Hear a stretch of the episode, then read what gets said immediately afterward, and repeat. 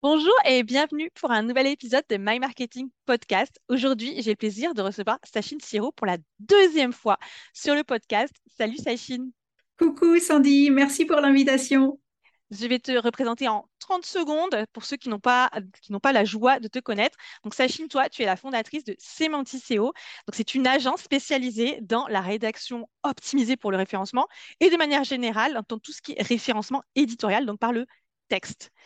Et parmi les outils que vous préconisez, moi j'ai super bien suivi, il y a Google My Business et c'est pour ça que je t'ai invité aujourd'hui pour en parler. Merci beaucoup. Absolument. En fait, euh, on a réalisé qu'avec euh, une fiche d'établissement ou une fiche d'entreprise sur euh, Google Business Profile ou Google My Business ou Google Maps, ça c'est la même famille. C'est vrai que ça a changé. tous ces mots indiquent le même outil on se rend compte qu'on peut avoir une visibilité accrue, des résultats très rapidement. Et c'est pour ça qu'on a vraiment choisi de mettre le focus pour nos clients sur cet outil qui apporte euh, vraiment euh, des, résultats euh, plus vite que par exemple SEO d'un site ou une présence sur les réseaux sociaux. Et alors, je peux témoigner parce que nous, on a récemment optimisé, récemment, je dirais, il y a peut-être 3, 4 mois, notre Google My Business. Et oui, ça a changé, c'est Google business profile, mais j'ai vraiment trop du mal à m'y mettre. Et euh, franchement, en quelques semaines, on a vu les statistiques augmenter. On a, entendu le téléphone du bureau sonner, ce qui n'arrivait jamais parce qu'on n'était jamais contacté par téléphone. Et euh, clairement, il y, a eu, euh, y a eu un impact. Donc, moi, ma première question, mais je connais déjà la réponse, je vais quand même la poser. Sachine, est-ce que ça a un intérêt d'optimiser son sa fiche Google My Business, si on est en B2B et si en plus nos clients, bah, ils ne sont pas forcément locaux. Est-ce que ça a quand même un intérêt de le faire? Donc locaux, j'ai une vague idée, mais est-ce que s'ils sont éloignés, ça a quand même un intérêt? Oui, absolument. Alors locaux, ce qui est intéressant, c'est qu'on va utiliser Google Maps donc il y a toute la partie de géolocalisation. On va pouvoir indiquer la zone que l'on couvre avec nos services. Et là, évidemment, être dans le pack local, donc dans les trois premiers de Google Maps, c'est évidemment le Graal. Maintenant, si vous êtes sur, par exemple, une prestation que vous offrez au niveau national ou sur une zone vraiment élargie, oui, ça reste utile parce que la fiche du Google Business Profile reste une présence sur le moteur de recherche Google. Donc, ça permet de travailler ses mots-clés, euh, de travailler sa présence, de présenter ses offres, ses services, ses prestations. On va en parler tout à l'heure. Ça permet d'avoir une véritable présence en termes de ce qu'on fait, ce qu'on propose. On peut de toute façon indiquer les zones couvertes. Donc, on peut indiquer la région, le département euh, au niveau national. évidemment, plus on est diffus, moins on va être impactant, mais on peut quand même avoir une couverture très large. Donc, dans tous les cas, oui, si vous voulez faire connaître votre nom de marque, votre entreprise, vos prestations, la fiche Google My Business reste une véritable euh, aide pour votre visibilité. Et même en B2B. Et même en B2B, euh, j'ai envie de dire autant en B2B qu'en B2C, en fait. L'important, c'est de créer sa visibilité autour de ce qu'on propose, euh, tu l'as dit au début, euh, aujourd'hui, euh, ma force, c'est les mots, c'est la sémantique, c'est comment on parle d'une prestation. Et en B2B, on doit aussi parler de sa prestation. Oh oui. aucune, aucune différence, quelle que soit la cible à laquelle on s'adresse. Ok, parce que finalement, euh, je ne sais plus quelle est la statistique, mais je pense que toi, tu la connais, du nombre de personnes qui recherchent sur Google. On doit être à plus de 90% de personnes qui utilisent Google pour rechercher euh, lorsqu'ils ont une recherche. Absolument. Après, ça va être différent si c'est desktop, si c'est mobile, si c'est France, Suisse, Europe, etc. Mais on est au-dessus de 90 dans tous les cas. Ok, bon, bah, c'est pas mal quand même. Du coup, bon, on est tous d'accord, il y a un vrai intérêt à intégrer euh, Google euh, My Business, Google Business Profile dans euh, sa stratégie digitale. Alors, pas forcément on n'en faire que ça, mais en tout cas, il y a un intérêt à le développer. Est-ce que tu pourrais partager avec nous ta méthode pour optimiser sa fiche business sur Google? Absolument. En fait, l'important, c'est justement d'optimiser sa fiche. la première étape, c'est évidemment, on la crée. Mais créer sa fiche, c'est juste le brouillon. Après, il va falloir optimiser et pour ça, il y a sept parties, sept étapes à appliquer dans l'ordre pour avoir une fiche 100% optimisée. On y va? Eh bien, on y va alors. Je te suis. Donc, la première, c'est il y a, dès qu'on crée sa fiche, donc quand on est dans, son, euh, dans le business manager, donc dans, dans, dans l'arrière-boutique de sa fiche, on a plein de différentes sections. La première qu'il est important de travailler, c'est la section info. Ce sont les informations de votre entreprise sur lesquelles vous vous rendez même pas compte le nombre de différents paramètres que vous pouvez indiquer. Il y a des paramètres de base euh, liés à, à l'adresse, au lieu, au numéro de téléphone, au site internet, tous ces éléments que vous pouvez mettre. Mais après, il y a plein d'éléments sur, euh, par exemple, est-ce que l'accessibilité à votre lieu, accessible en chaise roulante, euh, est-ce que votre établissement est euh, tenu par des femmes, est-ce que vous accueillez tous les types de genres, plein de différents éléments qui peuvent montrer vos valeurs, votre fonctionnement. Et après, il y a un grand espace sur lequel vous pouvez vous présenter, l'espace de description. Celui-ci, il est déjà à exploiter. Il y a la place pour 750 caractères. Il faut tous les mettre. Il faut mettre le plus d'informations possible. Et là, vous allez vraiment donner du détail, mais du détail réfléchi autour de votre sémantique, de vos mots-clés, sans rentrer dans le détail du référencement éditorial, mais votre activité, elle a des mots, des termes qui la définissent et en parlant de ces thèmes, vous allez du coup être présent, être indexé sur ces mots spécifiques. Et le fait de l'expliquer dans le détail, de donner autant d'informations que possible, va vraiment nourrir cette partie descriptive et va avoir énormément d'avantages pour vous positionner, pour que Google comprenne ce que vous proposez et du coup qu'il le propose aux internautes qui sont susceptibles de vous trouver.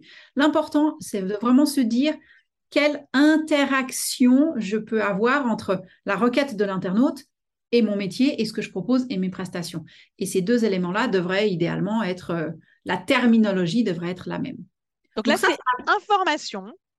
La partie, la section info doit être complétée jusque dans ses moindres détails. OK, compris. La deuxième étape. Les photos. Il y a la possibilité de mettre des photos de votre établissement, de vos produits. Et là, vous, allez voir, vous pouvez vraiment les, les, segmenter, les photos de l'intérieur, les photos de l'équipe, les photos d'extérieur. Vous pouvez mettre un 360 degrés, vous pouvez mettre de la vidéo. L'important ici, c'est à la fois de montrer qui vous êtes, ce que vous proposez. Donc, ça peut être des photos du bureau, ça peut être des photos de l'équipe, ça peut être des photos de vous en réunion, ça peut être des photos de vos produits, vos produits en utilisation chez vos clients. L'idée, c'est de montrer et d'apporter un côté vraiment visuel et humain avec votre fiche. Et lorsqu'elle est présentée justement dans Google, le fait d'avoir des photos bah, le rend évidemment plus coloré, plus visible. Mais la deuxième petite astuce, c'est que la photo, vous pouvez la libeller, la géotaguer, lui donner ce que nous on appelle des balises alt. C'est la manière de pouvoir indiquer à Google ce que représente la photo évidemment des balises que vous allez truffer là encore de mots-clés et d'éléments qui peuvent aider à renforcer encore votre présence sur ce mot. Donc la règle, c'est autant de photos que possible. D'ailleurs, dans les statistiques, vous pouvez voir vos concurrents, combien de photos ils ont. L'idée, c'est d'aller au-delà.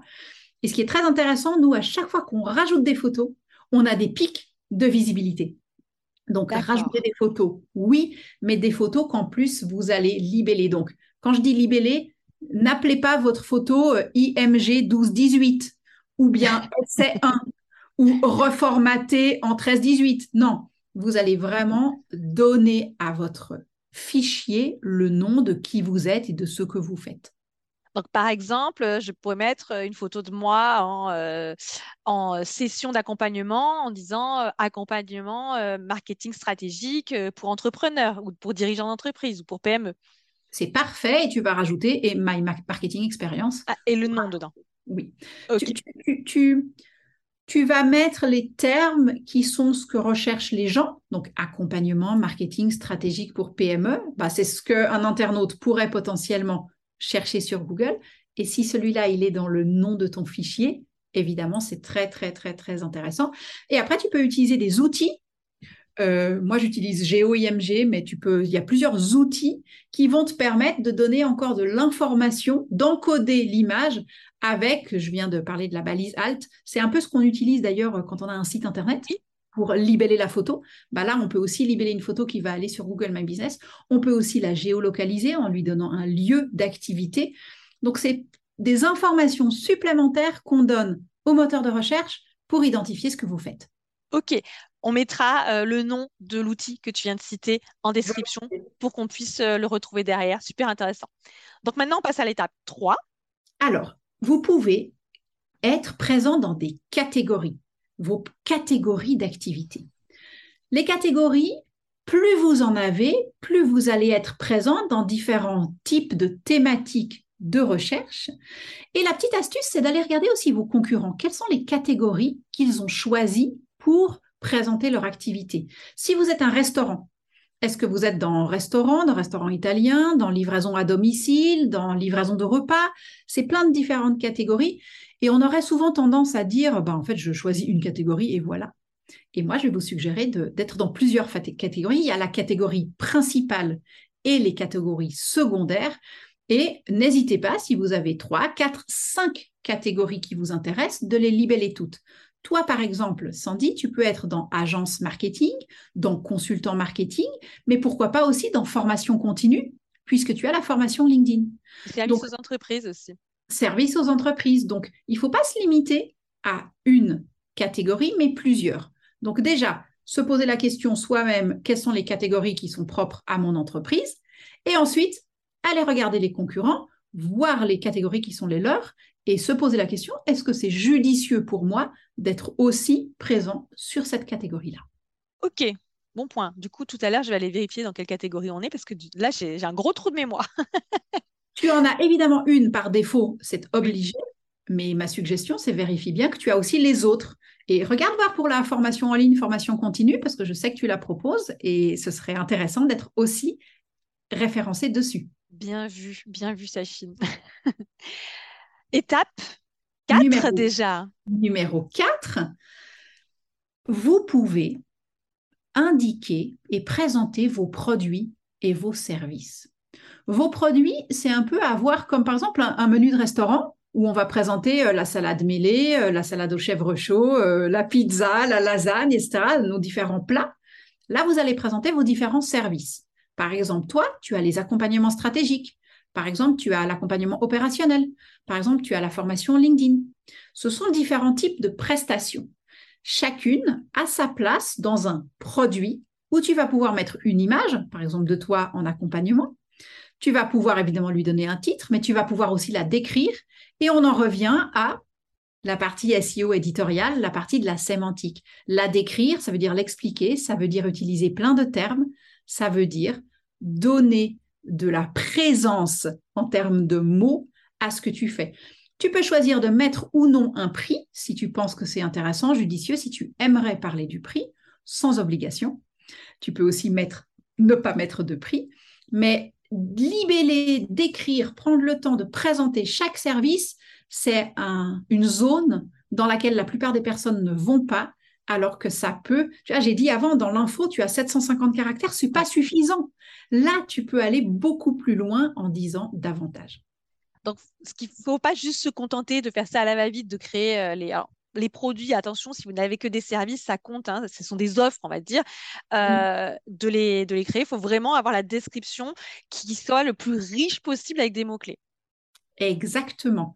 Et oui, je te remercie d'avoir précisé, produit dans notre jargon marketing, ça peut être aussi un service, ça peut être virtuel, ça peut être un accompagnement. Si vous êtes coach et que vous avez des accompagnements, vous avez peut-être plusieurs formules. Euh, en six séances, en douze séances euh, euh, suivies annuelles, chacun est un produit. Est un produit.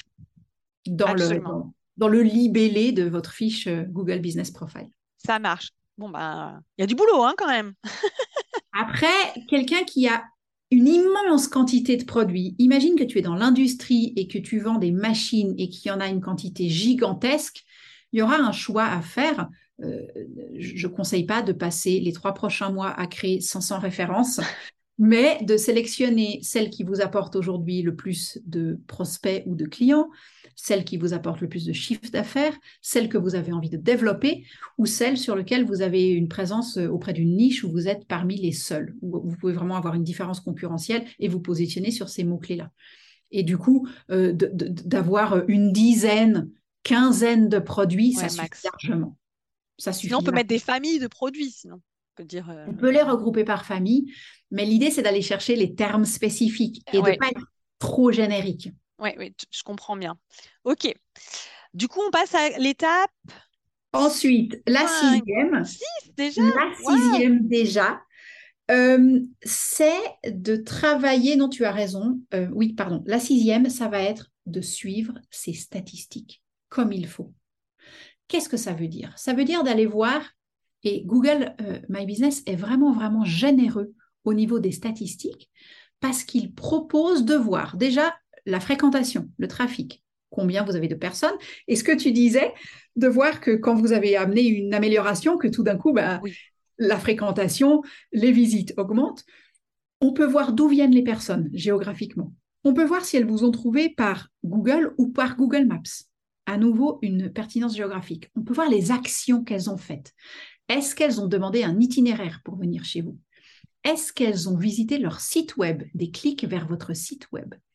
Est-ce qu'elles ont euh, Passer un appel? Moi, c'est surtout. je- un appel Et vous pouvez traquer cette donnée-là et du coup savoir si euh, ben, votre, euh, votre fiche vous a été utile en termes de est-ce qu'elle vous a généré des nouveaux prospects, des nouveaux clients, des nouvelles demandes, des demandes entrantes? Et de la visibilité aussi. Parce que et de la ce qui est intéressant aussi, c'est que ça augmente la visibilité. Exactement. Donc, suivre ces statistiques. Tu recommandes le faire à peu près à quelle fréquence? Je pense que si vous êtes en train de travailler la fiche, euh, chaque semaine peut déjà apporter un petit peu de, de stimulation. Euh, après, je pense que la bonne hygiène, c'est une fois par mois. D'accord. Une fois par mois nous permet de voir. Et ce que j'ai pas dit, c'est qu'on peut voir aussi les mots-clés qui ont amené des personnes sur votre fiche. Comme on le fait euh, sur un site internet, voir les mots-clés qui amènent sur un site, là, on peut voir les mots qui amènent sur la fiche. Est-ce que ces mots sont le nom de marque de votre entreprise ou est-ce que ce sont des personnes qui ne vous connaissaient pas et qui ont tapé des mots-clés? Et si oui, quels sont-ils? Vous avez aussi la segmentation des personnes qui vous connaissaient en recherche directe, qui ont tapé My Marketing Experience, ou des gens qui vous ont découvert parce qu'elles ont tapé Accompagnement Marketing Monaco. Donc ça aussi, ça vous permet de savoir quel est votre niveau de Agence. Marketing Monaco. Et moi, j'ai dit quoi? Non, non, mais je te le dis, je te donne la Ah. réponse, c'est tape Agence Marketing Monaco. Non, mais tu peux pas le savoir, je te le dis. C'était un de mes objectifs, hein, d'ailleurs. C'était vraiment, je voulais que quand les gens euh, tapent ça, je voulais absolument qu'on soit euh, numéro un. Premier. Exactement. Voilà. Donc, Eh bien, euh, c'est ça qui compte vraiment, parce que quand on est sur Google, on fait de la recherche organique. Organique, ça veut dire les gens justement ont tapé une série de mots-clés, et ça, ça peut, euh, ça, peut te rendre visible auprès de personnes qui ne te connaissaient pas. ok, ça marche. Donc là, on en était à la sixième. Non, mais je me suis emmêlé les pinceaux. Ah, oups, oups, oups. toi qui Alors, avais raison. on était à la 5. On était à 5, tu Alors, avais c'était raison. 5, c'est pas grave, c'est pas grave. Donc maintenant, on passe à la sixième. Oui. Et la sixième, ce sont les posts. Ouais. Les posts, c'est comme un réseau social, c'est comme une publication que tu vas faire pour parler d'une actualité, parler d'un événement, parler d'une nouveauté et même éventuellement parler d'une offre. Aujourd'hui, de nombreuses personnes sont sur les réseaux sociaux, que ce soit euh, Facebook, Instagram, LinkedIn, Pinterest, avec la volonté de se rendre visible et avec la volonté d'avoir une régularité avec une stratégie de contenu et d'aborder des sujets, euh, que ce soit auprès des prestations, des témoignages, des études de cas, etc. Google My Business le permet aussi, avec une section qui s'appelle les posts. Et dans les posts, on va pouvoir, à la fréquence qu'on choisit, chaque semaine, chaque deux semaines, faire des petites publications qu'on pourra agrémenter d'une image ou d'une vidéo, de texte bien sûr, et même de liens. Les posts vous permettent, imaginons que vous ayez un blog et que vous écriviez des articles.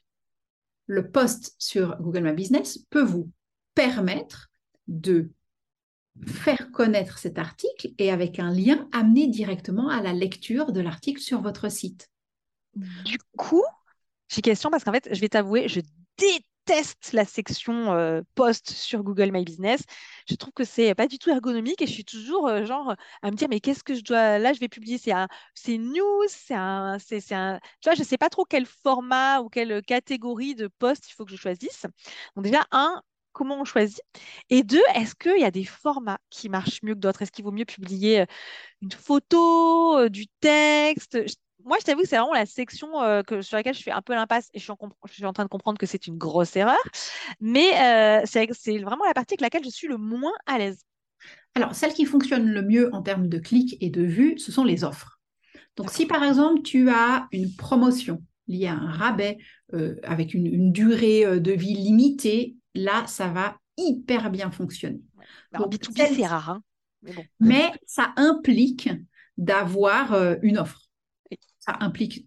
Donc, si c'est pertinent, eh ben, évidemment, tu le présentes. Si c'est parti, nous, par exemple, c'est pas pertinent. Nous, on fait pas d'offres. Donc, euh, on fait pas de solde non plus. voilà. pour nous, c'est pas pertinent. Mais par exemple, nous, on gère plusieurs fiches Google My Business dans le domaine de la restauration. Oui. D'avoir des, des, offres ponctuelles, promotionnelles, ça fonctionne hyper bien. Ok. tu peux aussi avoir une offre, par exemple, de bienvenue la personne qui découvre ta fiche pour la première fois, qui pourrait avoir, un, imagine, un 10% pour la première commande. Ça pourrait se faire, tu pourrais le mettre en offre. Ensuite, les événements, est-ce que euh, tu organises un événement, que ce soit une formation? Typiquement, toi, la prochaine session de démarrage de ta formation LinkedIn pourrait être un événement, ça pourrait être la date clé de l'événement. Un webinaire, ça marche ou pas? Un webinaire, c'est un événement, ça marche. Mais celle que tu vas utiliser le plus souvent, c'est celle qui s'appelle nouveauté, dans laquelle tu vas pouvoir euh, décrire une actualité. Donc, typiquement, j'ai pris avant l'exemple de l'article de blog, celui-là a sa place dans la section nouveauté. Nouveauté, Par exemple, euh, l'arrivée d'un nouveau collaborateur que tu as envie de présenter, c'est une nouveauté. Par exemple, la présentation du fondateur, euh, des associés, des équipes, tu le mets dans nouveauté avec une photographie des personnes, avec un, texte qui les présente et avec, si ça se justifie, un appel à l'action avec un lien en savoir plus, euh, réserver, euh, acheter en ligne, etc. Tu peux aller aussi loin que tu souhaites. Et est-ce qu'éventuellement on peut envisager de faire du cross-postage, c'est-à-dire reprendre un contenu qu'on a mis, je sais pas moi, sur Instagram ou sur LinkedIn et de le mettre là? Alors le cross-postage, que moi je vais appeler copier-coller, c'est jamais recommandé sur Internet parce que ça s'apparente à du contenu dupliqué et Google euh, chasse le plagiat. Donc le copier-coller, jamais. Par contre, le recyclage de contenu, absolument. Donc, si tu as mis quelque chose sur Instagram et que tu penses que c'est judicieux de le mettre aussi sur euh, ton Google Business Profile, tu vas simplement transformer ton texte ou le prendre sur un autre angle, être peut-être un petit peu plus technique d'un côté, un petit peu plus humain de l'autre, enfin, dans ta hum, réflexion éditoriale, quelle plateforme je peux aborder de quelle manière, mais euh, le recyclage, tu m'excuses, okay. dire cross-postage. Non, non, mais en plus, c'est pas du tout la même chose parce que cross-postage, c'est vraiment faire la même chose sur deux canaux différents. C'est ce que j'appelle euh, copier-coller. non. non pour le copier-coller, oui pour le recyclage. Donc, je modifie un petit peu quand même. Tu modifies, la règle, c'est 30% de modification. D'accord. Dans ta phrase, tu vas changer le verbe, tu vas euh, mettre un synonyme, tu vas faire quelques ajustements et ce sera suffisant. D'accord, ça marche.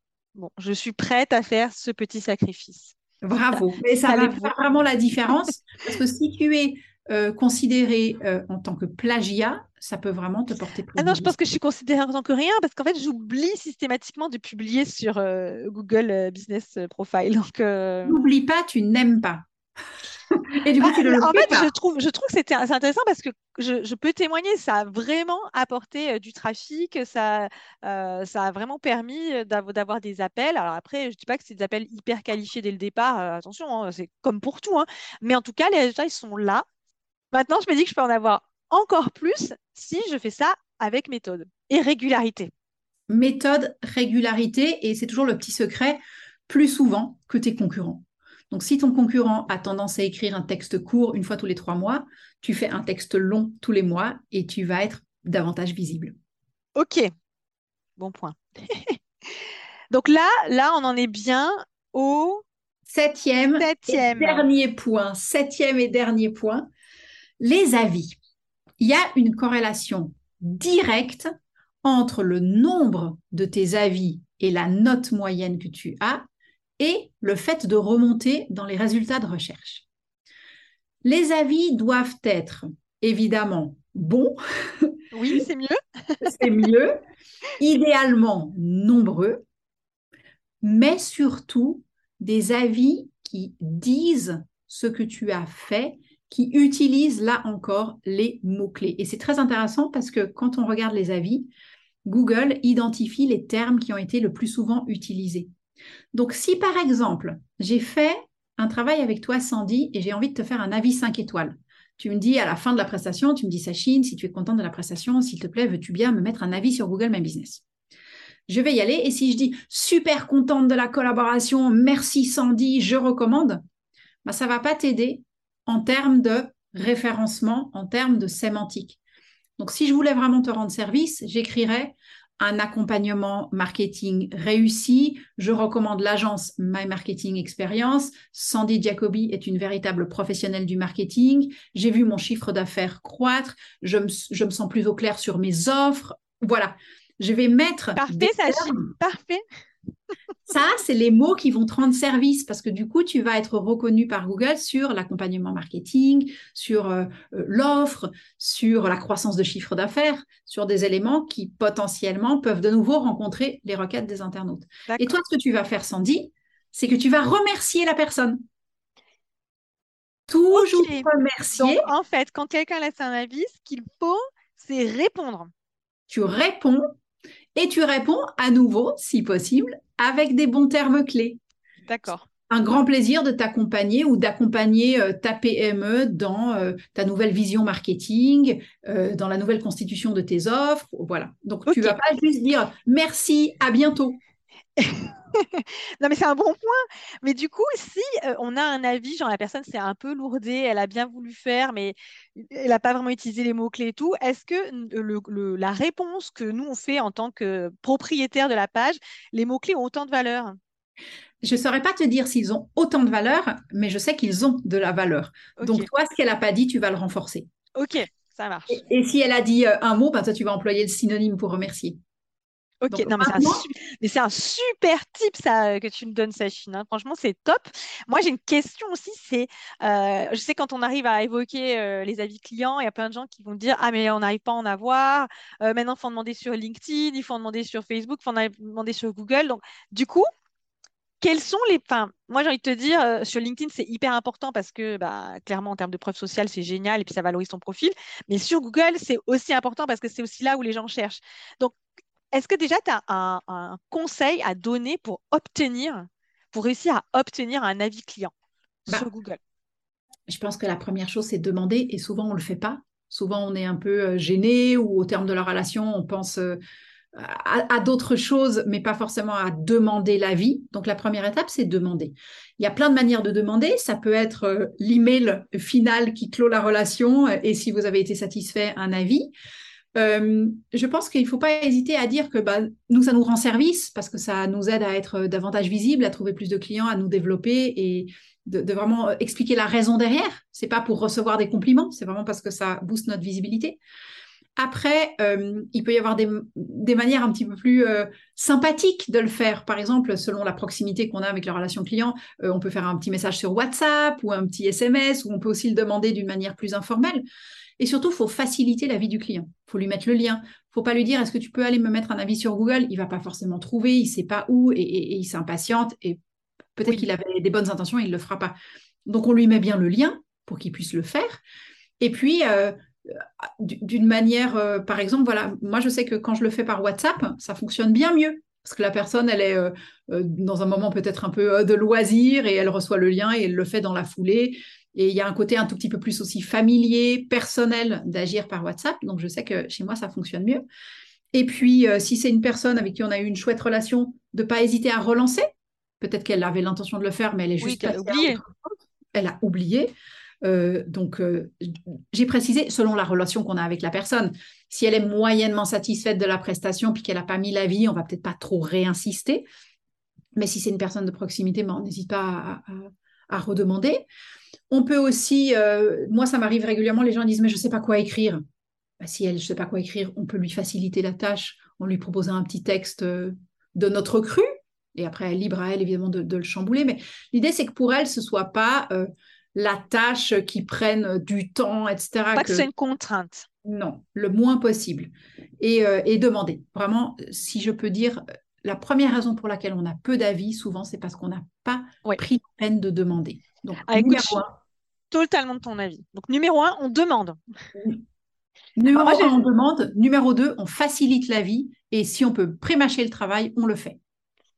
Eh ben écoute, euh, super. Moi, j'ai partagé euh, comment on avait fait euh, parce qu'on avait très peu d'avis sur, sur Google. On doit avoir 6, 7, mais parce qu'on n'avait pas vraiment demandé non plus. Et ils étaient vieux en plus. Et ben, ce que j'ai fait, c'est qu'en fait, j'ai fait un mail, un mail type, et puis après, j'ai un petit peu personnalisé ce dont le client ou le. J'ai même demandé parfois des, des, des gens qui, avaient, qui avaient travaillé avec nous, c'est-à-dire qui avaient collaboré sur des projets avec nous. Et, et en fait, j'ai fait un mail avec écrit Aidez-nous à atteindre la première euh, position euh, sur cette expression. Et en fait, les gens, ils ont, super bien répondu. Ils ont dit Oui, oui, comment je fais? Donc, euh, et moi, j'étais super étonnée de, du fait que juste quand tu demandes et que tu te dises bah, En fait, je me suis mis une mission, aidez-nous à l'atteindre. Mais en fait, les gens, ils sont super contents de, de t'aider. Alors, évidemment, les gens qui sont contents d'avoir travaillé avec toi parce que. c'est sûr que si ça s'est mal passé, ils vont pas répondre à l'appel mais on a la chance d'avoir des, clients qui sont contents. Donc, on leur a demandé. Mais je n'ai pas demandé à tous, tu vois. Je, me posais encore la question de à qui je demande sur Google, My Business, et à qui je demande sur LinkedIn parce que je n'ose pas, ou à qui je demande carrément un témoignage parce que je me dis, si on demande à tout le monde, au bout d'un moment, ça va les saouler, quoi, de toujours demander. Donc, donc sélectionnez et mmh. comment vous voulez obtenir le témoignage. et, et, et, ne pas sous-estimer euh, l'importance de l'écriture. Donc, toi, tu as eu plein d'avis. Pense bien à répondre et à répondre de manière bien ciblée aussi pas répondu à tout le monde. Il faut que je le fasse. Et par contre, j'en ai plein qui ont mis des bons mots. Ça, c'est cool. Merci, euh, merci à eux. Mais je vais, tu vois, je vais garder l'idée pour les prochains à qui je demande de euh, leur dire si tu peux mettre ou si vous pouvez mettre ces termes-là qui désignent euh, les, conditions dans lesquelles on est, intervenu ou les sujets sur lesquels on est intervenu. Bah, c'est un super bon, super bon conseil. Merci, Sachine. Donc, on va, on va juste récapituler. Donc, la première étape, c'est de bien faire toute la description. Donc, c'est un peu la fiche d'état euh, de son entreprise et c'est hyper, hyper détaillé et de bien utiliser le moindre caractère autorisé euh, à écrire. Donc, s'il y a 750, il faut aller au bout, il hein, faut essayer de tout utiliser. Le deuxième, c'était les photos, les, photos, et de bien les libeller. Avec la libellisation, je sais pas comment on dit. Et idéalement, on en met plus que ses concurrents. Oui. C'est la règle. Et idéalement, on rafraîchit et on rajoute au fil du temps. Et on rajoute au fil du temps. Très bien. Numéro 3. Les catégories. Ok, donc pas se cantonner à une seule. Pas se cantonner à une seule et aller euh, guigner celle des concurrents. Guignons celle des concurrents. Numéro 4. Les produits et services. Donc, bien préciser les produits et les prestations que vous offrez en pensant à les décrire le mieux possible. Le plus de description, le mieux. Exactement. La cinquième étape, les statistiques, de bien suivre, de bien voir ce qui se passe et de voir en fonction des mots-clés comment on peut renforcer. Parce que selon les mots-clés, vous pouvez venir après rajouter, changer les termes que vous avez employés dans votre section info ou dans vos produits. OK. Sixième étape. Les postes que tu n'aimes pas faire. Les postes que j'aime pas faire, mais je vais quand même me donner un coup de pied aux fesses. Vas-y. Et vraiment, et c'est la section nouveautés que tu choisis pour mettre tes actualités. Ok, merci, parce que vraiment là, je séchais. Et septième étape? Les avis. Les avis. auxquels tu réponds, des avis qui sont bien généreux dans ce qu'ils écrivent et bien ciblés en termes de termes. Ça marche. Donc, des termes qui sont pertinents avec vos offres, idéalement qui reprennent carrément euh, vos mots-clés et on répond avec des mots-clés, soit les mêmes, soit on complémente avec les mots-clés qu'on veut voir. Ok, ben, là, on a le plan d'action. Il n'y a plus qu'à. Moi, je voudrais juste spécifier, parce qu'on n'en a pas parlé, mais te poser la question. Si on a plusieurs établissements, je suis, euh, je ne sais pas, moi, par exemple, un cabinet d'experts comptables, j'ai un cabinet euh, euh, à Nice, un à Paris et un à Lyon. Est-ce que je fais une seule fiche ou j'en fais plein? Comment je fais? On, travaille dans ce qui s'appelle le multi-boutique. Et là, tu peux avoir, chaque boutique aura son adresse spécifique. Puisque Google My Business ou Google Business Profile est lié à Google Maps, il y a vraiment la petite coche du lieu physique avec une véritable adresse physique. Donc, en multi-boutique, tu vas travailler sur les différents lieux d'implantation. Eh ben, c'est parfait. différents lieux physiques, bien sûr.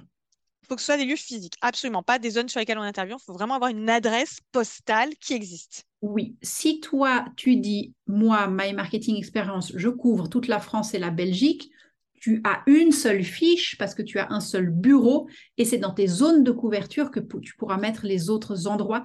Mais tu dois pas dire, moi, je veux être super présente sur Google, donc je vais faire une fiche par ville. Non. Non, de toute façon, je n'ai pas d'adresse euh, dans les autres villes, donc euh, ça ne va pas le faire.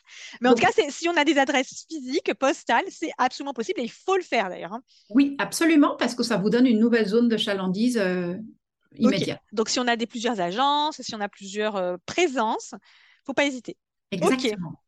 Eh ben, merci beaucoup, Sachine. Moi, je sens que j'ai pas mal de boulot. Euh, j'ai trop envie de m'y remettre. Tu vois, tu m'as motivée.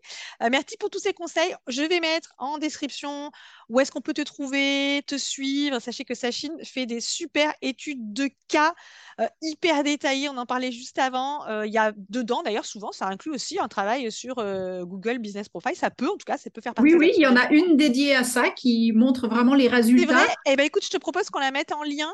Volontiers. Qu'on puisse la voir. Ça, ça pourra sûrement intéresser pas mal de monde. Un grand merci d'être venu euh, nous voir sur Marketing Podcast Tachine. Et si vous avez aimé cet épisode, n'hésitez pas à lui laisser un 5 étoiles, un avis positif avec ou sans mots-clés, juste avec le cœur, ça sera très très bien. Et, euh, et à le partager autour de vous.